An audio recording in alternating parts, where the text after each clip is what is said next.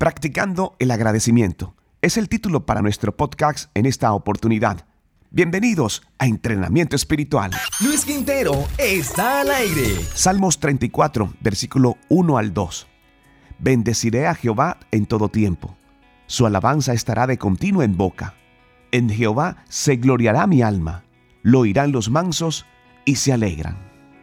Todos sabemos que debemos estar agradecidos por nuestras muchas bendiciones sin embargo, muchas veces cuando transitamos por adversidades que merman naturalmente nuestra confianza, podemos llegar a olvidarnos de los galardones que Dios ha puesto en nuestras vidas.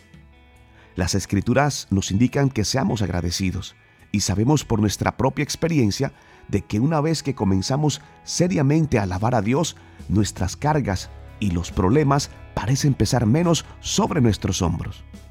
En alguna oportunidad, David dijo, Bendeciré al Señor en todo tiempo. Mis labios siempre lo alabarán. Muchas son las angustias del justo, pero el Señor lo librará de todas ellas. Salmos 34, versículo 1 al 19. Este es el poder de la gratitud no solo nos ayuda a ser libres, sino que cuando hacemos una pausa para agradecer a Dios por las bendiciones que disfrutamos en nuestras vidas, en realidad comenzamos a encontrar más bendiciones, incluso más por lo cual estar agradecido con el Señor. Definitivamente, ser agradecido multiplica las bendiciones.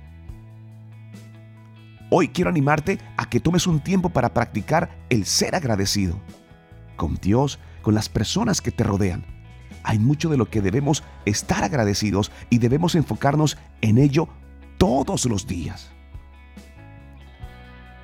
Ten en cuenta el consejo del salmista. Denle gracias. Alaben su nombre. Salmos 104. Oremos de la siguiente manera. Señor, el poder de la gratitud es realmente increíble. Gracias por bendecirme a diario y obrar en mi vida. Sé que sin ti no tengo absolutamente nada.